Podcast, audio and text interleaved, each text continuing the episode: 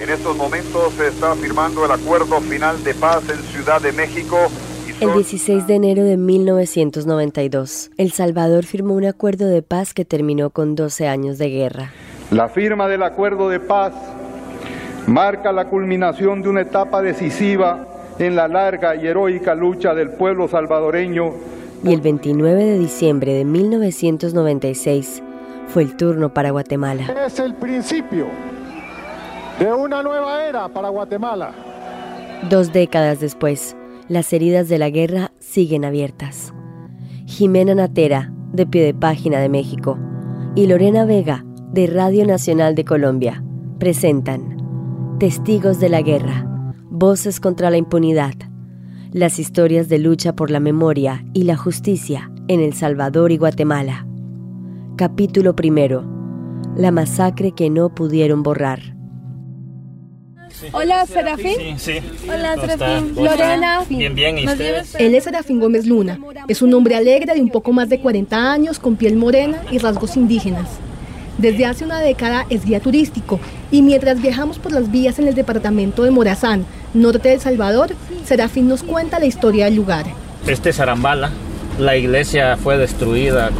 Le tiraron cinco bombas de 500 libras. Hoy ya está reconstruida con un nuevo diseño. Esta fue una de las regiones más golpeadas por el conflicto armado interno que destrozó al país durante los años 80. Y estos caminos presenciaron hace 37 años la masacre más grande de la historia moderna de América Latina, el Mozote.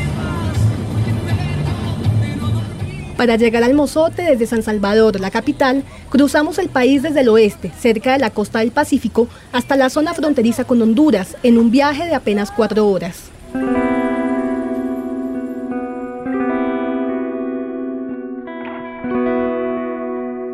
Es un país diminuto con una población de apenas 7 millones.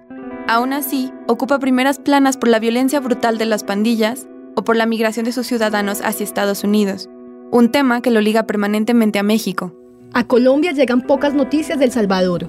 Sabemos que aquí se dio un proceso de paz en los noventas y por eso hay quienes lo han mostrado como un ejemplo a seguir en el marco del proceso de negociación que en el 2016 llevó al fin de las FARC, la guerrilla más antigua del continente. Han pasado 26 años desde los acuerdos que terminaron con la guerra civil salvadoreña, que en 12 años dejó 75 mil muertos, centenares de masacres, más de 8 mil desaparecidos y un millón de desplazados. Se silenciaron los fusiles, pero eso no trajo tranquilidad a las víctimas. Si hubiese sido así, hoy no estaríamos aquí. ¿Y vamos entonces a dónde? A La Joya, caserío La Joya. Serafín nos guía a la comunidad La Joya, en la zona alta de Morazán. Para llegar ahí dejamos la carretera, avanzamos sobre terracería y cruzamos un río sin puente. Media hora después aparecen las primeras casas. Afuera de una, trabajando en el jardín, nos espera Amadeo Martínez. Sí, él es mi guardián. Amadeo nos atiende en la entrada y nos ofrece café. Habla con nosotras como si fuéramos buenos amigos. Cuando terminamos la taza, nos lleva a un pequeño patio junto a su casa que está cercado con una malla. Al centro, en medio de flores de plástico, hay un muro de piedra con 23 lápidas y en cada una el nombre de un familiar. Todos murieron el mismo día. Aquí nos hicimos este pequeño monumento. Ahí están enterrados ellos. Los, los, las osamentas que sacaron. Aquí tenemos 23. 23 ¿Y todos son de su familia? Todos son de mi familia.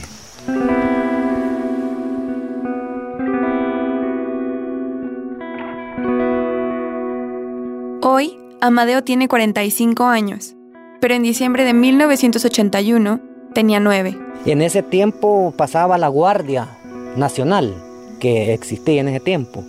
Siempre pasaban patrullando la, los cantones y ya buscando la gente mayor, los papás, vea. Ya nos pasaban persiguiendo a ellos, entonces el por qué a saber. La zona era el bastión de los grupos subversivos y por eso el ejército y la guardia llegaban a los cantones a buscar guerrilleros y de paso acosaban a los hombres jóvenes. El 10, nosotros en la tarde empezamos a escuchar ya disparos, va por el río Torola ya. Cuando los militares se acercaban, los hombres se escondían en las montañas por unos días, mientras las mujeres y los niños se quedaban en los cantones. Pero esta vez el papá de Amadeo presiente lo peor. Dice mi papá, eh, quizás se va a poner feo, porque ya otra gente ya se estaban yendo, siempre aquí en el mismo cantón, a dormir a otras casas. El papá de Amadeo quiere sacar a toda su familia de la joya, pero como es tarde, solo alcanza a irse con sus dos hijos mayores a la casa de un vecino. Horas después, vuelve con la intención de llevarse a toda la familia. Y ya en la madrugada yo y mi papá y mi hermano nos pasamos sacando a mi mamá y ella no se quiso ir.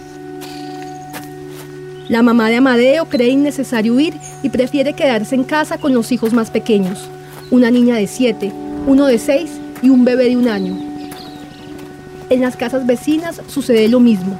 Los hombres se van con los hijos mayores y las mujeres se quedan con los más chicos. Ya cuando empieza todo, la gran bombardeo, o sea, balaceras, helicópteros por todos lados, entonces ya nosotros empezamos a, ver, o sea, sospechar de que no era, no era nada bueno.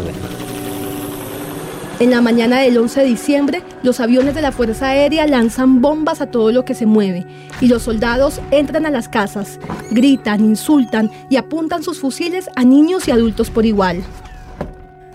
Amadeo huye entre el monte. Su papá de alguna forma logra esconderlos entre las hojas carnosas de unos agaves donde apenas caben. Había en ese tiempo aquí se trabajaba mucho el enequén, que es de unas matas que tengo sembrado yo ahí al frente. Nosotros le llamábamos mezcalares, que, que, tienen espinas. Entonces nosotros allí nos logramos meter, que estaban bien aparrados, y de allí nos salimos. Encontramos un refugio de, uno, de unas piedras Allí nos quedamos nosotros. No pueden moverse ni emitir un sonido. Allí quedito, quedito. Mi papá, mi hermano y, otros, otros señores que, viven en los quebrachos. Y no nos dábamos cuenta que estábamos cerca con ellos. O sea, según era tan silencio y los aviones pasaban bajitos y solo los cubrían unos, unos matones, ah, como decimos nosotros acá, un charral. Desde su escondite escuchan los gritos y ven a los soldados asesinar a sus vecinos. Nosotros estábamos al otro lado del río escondidos cuando llegaron a esa casa como a las 2 de la tarde a matar toda la gente de esa casita que le digo yo. Cuando se empezó y sacaron los niños, los llevaron para el río y todo eso, violaron unas muchachas como de 15, 16 años. Todo eso lo, lo percibimos nosotros. Ahí, entre las hojas con espinas, Amadeo pasa ocho días paralizado. Lo único que nosotros podíamos masticar para medio tener húmeda la boca, aquí hay unos, unos palitos de guayabo, la hoja y las cáscaras, pues, para medio sobrevivir. El hambre y el mal olor que llega desde las casas los obliga a salir del escondite. Los militares ya no están e inician la búsqueda de sus seres queridos con la esperanza de hallarlos ocultos en cuevas cercanas. Durante dos horas, el papá de Amadeo busca a su esposa, Mientras, los dos pequeños caminan entre los escombros de la joya. Amadeo cuenta con dificultad lo que vio en una casa. Y en la pared habían escrito un niño muerto, un guerrillero menos. Frases ilógicas, ¿verdad? Que, que, uno ni sabía que era guerrilla en ese tiempo. Cuando al contrario éramos unas personas, somos unas personas campesinas que los dedicamos a, a trabajar toda la vida. ¿verdad? Amadeo vuelve a ver a su papá y esa es la última imagen que conserva en su memoria de esos días. Yo me acuerdo que mi papá nos dijo, nos agarró abrazados nosotros dos con mi hermano. Nos quedamos solos, dijo. ¿Y por qué? Le Nos agarró abrazados y nos dijo, mataron toda tu familia. Eso es tremendo. Y allí no me acuerdo. No me recuerdo porque imagínese uno sin comer, sin nada y una noticia de esas, ¿verdad? es como para morirse también del impacto. ¿Cuántas personas de su familia asesinaron Eh, vaya, entre primos y, abuelos, tías, tías, porque más que todo aquí hay niños y mujeres, vea. En total son 25, 25. Mi mamá y tres hermanitos míos.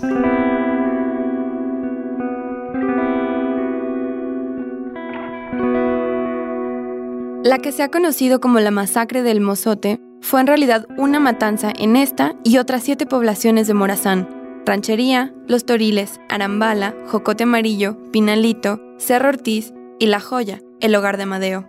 Fue el inicio de la Operación Rescate, o Yunque y Martillo, ejecutada por el batallón Atlacatl y otras unidades militares de la zona entre el 10 y el 13 de diciembre de 1981. Esta operación buscaba eliminar el apoyo popular a la guerrilla. Sabemos por la Comisión de la Verdad y los testimonios de los sobrevivientes que en cada parada el ejército masacró sistemáticamente a los pobladores, violaron a decenas de mujeres y niñas, mataron animales, quemaron árboles, plantíos y casas. Las cifras oficiales indican que durante esos días 986 personas fueron masacradas, 479 mujeres y 558 niños. De ellos, 254 tenían entre 0 y 5 años. 15 días después de la masacre, un grupo de niños soldados de la guerrilla pasó cerca de ahí en un patrullaje. Uno de ellos era Serafín, nuestro guía. Tenía 10 años y unos pocos meses de haber ingresado a las filas del Frente Farabundo Martí para la Liberación Nacional FMNL. Como éramos niños, no sabía qué había pasado, el tamaño, la dimensión. Que a mí me tocó ir a la guerra de los 10 años a los 22 años. Fue obligado en el sentido de la represión que teníamos en ese momento. Mientras el Estado salvadoreño aumentaba la represión contra la gente, la señal clandestina de Radio Venceremos, voz oficial de la guerrilla, alentaba a los campesinos a unirse a las filas. Frente a la pretensión imperialista de mantener sometida a nuestra patria, la consigna es incrementar la organización popular y empuñar las armas contra la dictadura. El mensaje llega a la casa de Serafín y sus papás creen que la mejor opción es entregarlo a un refugio del Ejército Revolucionario del Pueblo, una de las cuatro fuerzas del FMNL. Nos llevaron a una, a una escuela de menores. Ahí nos, nos iban a resguardar y a tener porque ya no podíamos vivir en las casas nuestras y nos iban a dar seguridad y todo éramos 110 niños. Solo recibíamos clases, eh, eh, clases así normales, matemáticas. Nos daban la biografía de Farabundo Martí y nos decían en este país hay una guerra. El ejército desaloja violentamente a campesinos asentados en zonas anteriormente consideradas. This kind of butchery, which is generally the activity of those on the right wing in this country. Aquí en este lugar de las aradas se escenificó una de las masacres más espeluznantes cometidas contra la humanidad le da la categoría de genocida. Nuestro corresponsal en El Salvador, Mauricio Funes, nos informa sobre algunos aspectos de la lucha guerrillera desconocidos públicamente hasta ahora. Para ese momento, el país llevaba dos años en guerra. El conflicto había estallado en 1979 en el marco de la Guerra Fría entre Estados Unidos y la Unión Soviética. La propiedad de la tierra estaba concentrada en pocas manos y el país había sufrido medio siglo de regímenes militares abusivos. Después de una década de conflicto social, facciones del movimiento campesino y estudiantiles crearon grupos guerrilleros que luego conformaron el Frente Farabundo Martí para la Liberación Nacional. En ese entonces era un pecado, un delito en este país desde los años 72 al 79 o al 80. Si exigías tus derechos de mejor calidad de vida, mejor empleo, educación, salud, eras un subversivo o un comunista en este país. El mundo supo de la masacre siete semanas después. Los periodistas Raymond Bonner, Alma Guillermo Prieto y la fotógrafa Susan Maicelas llegaron a Morazán, donde conocieron a Rufina Maya, sobreviviente de la masacre en el caserío del Mozote. El 27 de enero de 1982, en una publicación del diario estadounidense Washington Post, Alma Guillermo Prieto reprodujo las palabras de Rufina. Fue hacia el mediodía cuando empezaron con las mujeres. Escogieron primero a las muchachas jóvenes y se las llevaron a los cerros. Después, eligieron a las mujeres mayores y las llevaron a la casa de Israel Márquez en la plaza. Escuchamos muchos disparos. Después siguieron con nosotras, por grupos. Cuando llegó mi turno de que me llevaran a la casa de Israel Márquez, me escondí con miedo detrás de un árbol y me encaramé. Entonces vi al teniente. Él, personalmente, estaba ametrallando a la gente.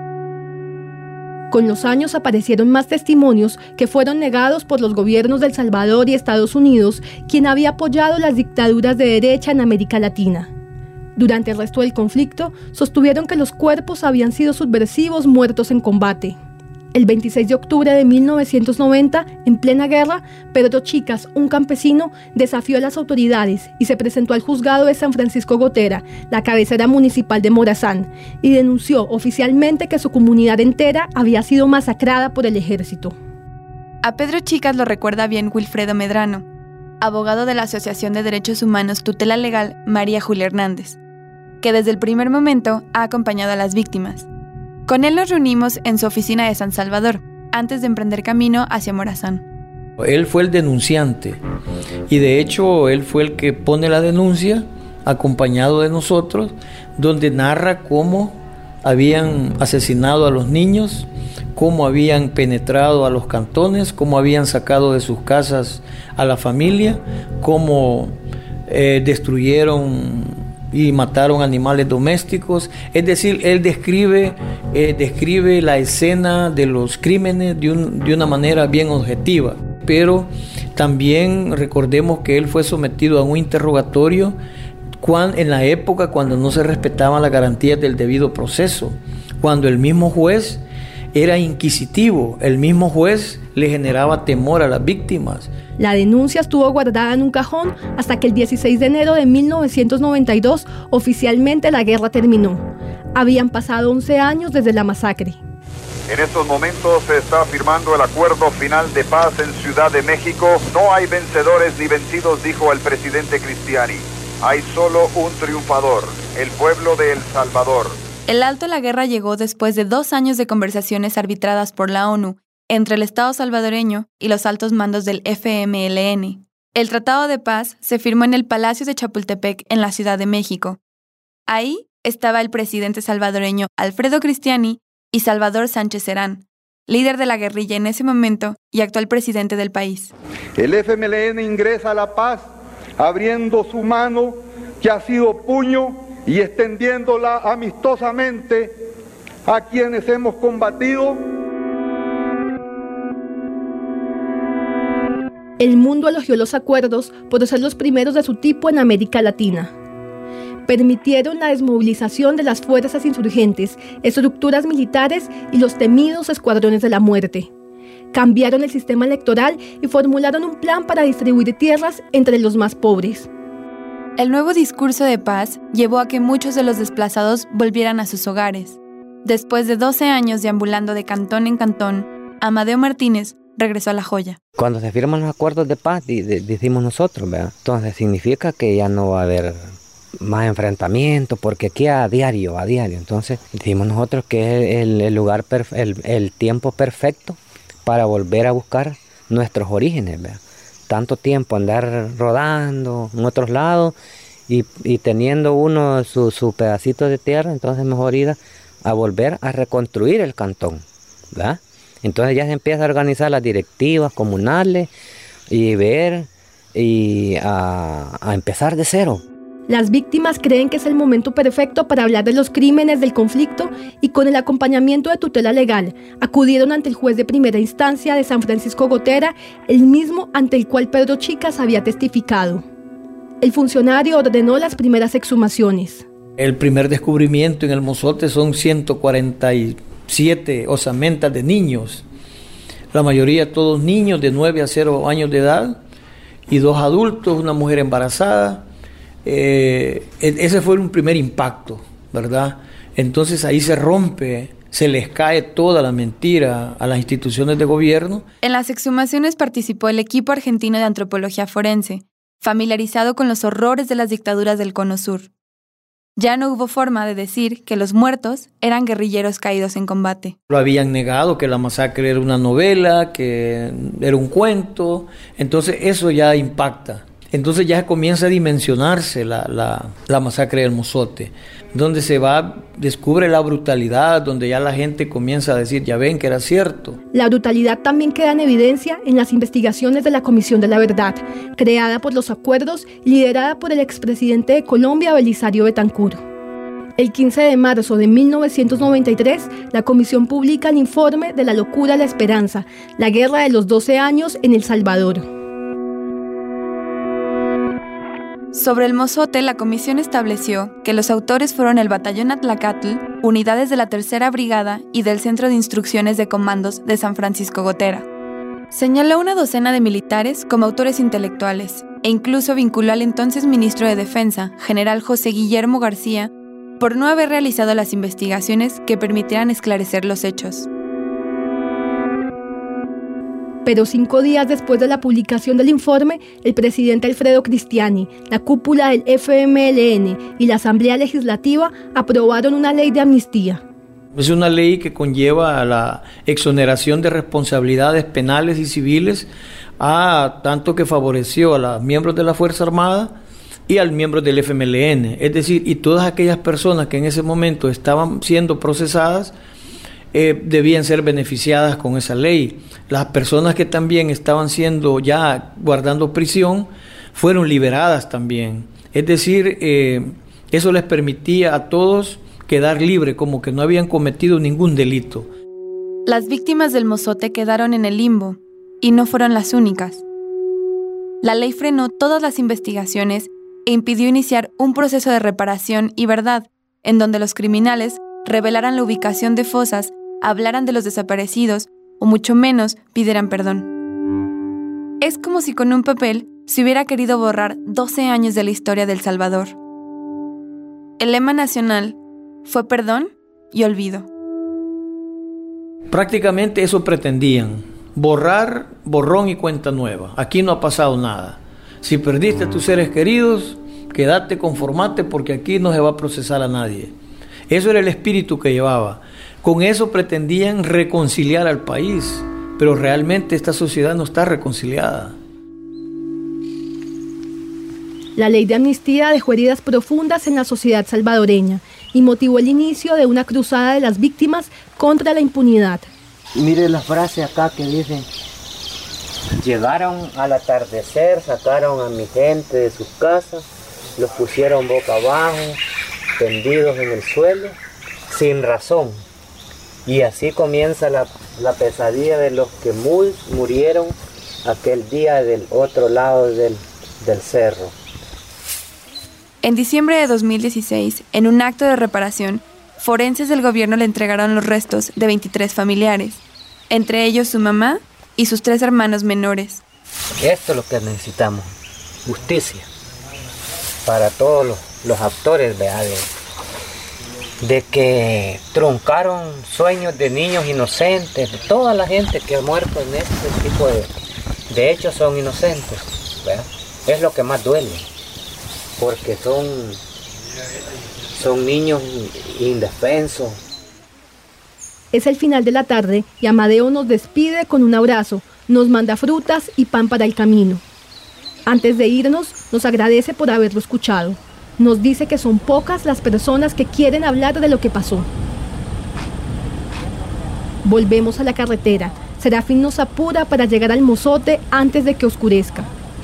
En el caserío llegamos al lugar donde se ubicaba la antigua iglesia. Allí se construyó el monumento histórico El Mozote, un memorial con los nombres de los casi mil asesinados.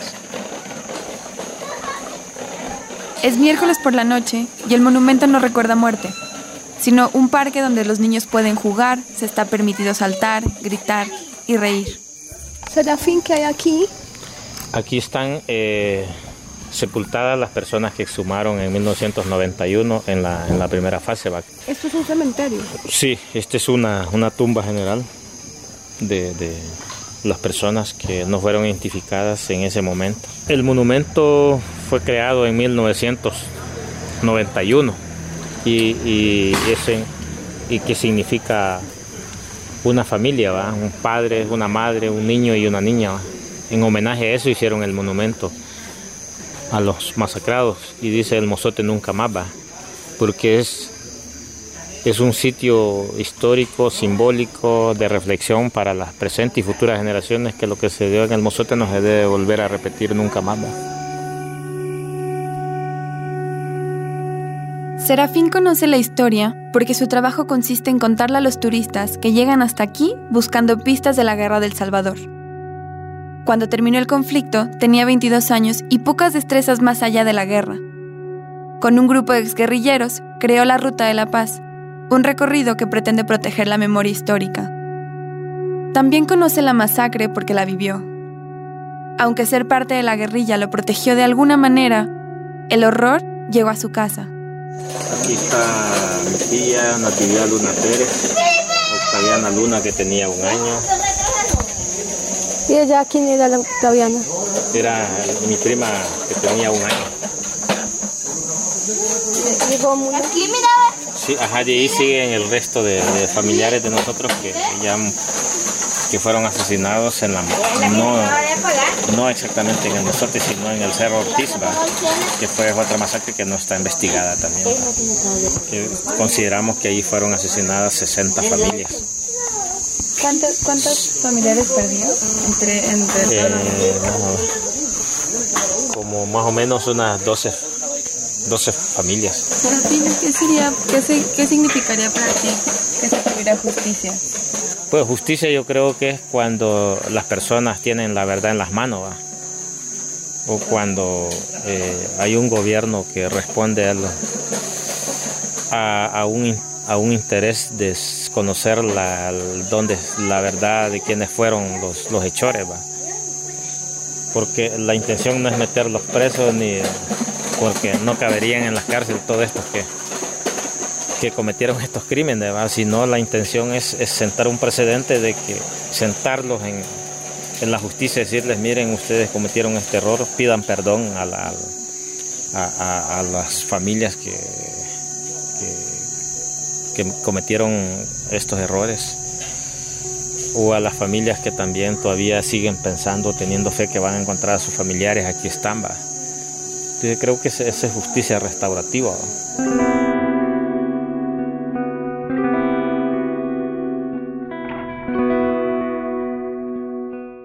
En el siguiente capítulo, ¿Jura usted por Dios decir la verdad? Militares al banquillo. 35 años después de la masacre de El Mozote, los presuntos responsables son llamados por la justicia. Yo les digo que yo no tengo temor a que me asesinen, a que me maten por la verdad. Testigos de la Guerra, Voces contra la Impunidad, es una serie documental sonora realizada por Pie de Página México y Radio Nacional de Colombia. Este trabajo fue realizado gracias a la iniciativa Adelante de la International Women's Media Foundation. Visite el especial en www.radionacional.co barra inclinada Testigos de la Guerra o www.piedepagina.mx barra inclinada Testigos de la Guerra. Investigación y guion Lorena Vega y Jimena Natera. Producción de campo en El Salvador. Víctor Peña, Juan Carlos, Jessica Ábalos, Julia Gabarrete y Jonathan Funes. Música original, Santiago Flores. Edición sonora, José Luis Mantilla. Web, Cristian Anzola y Fernando Santillán.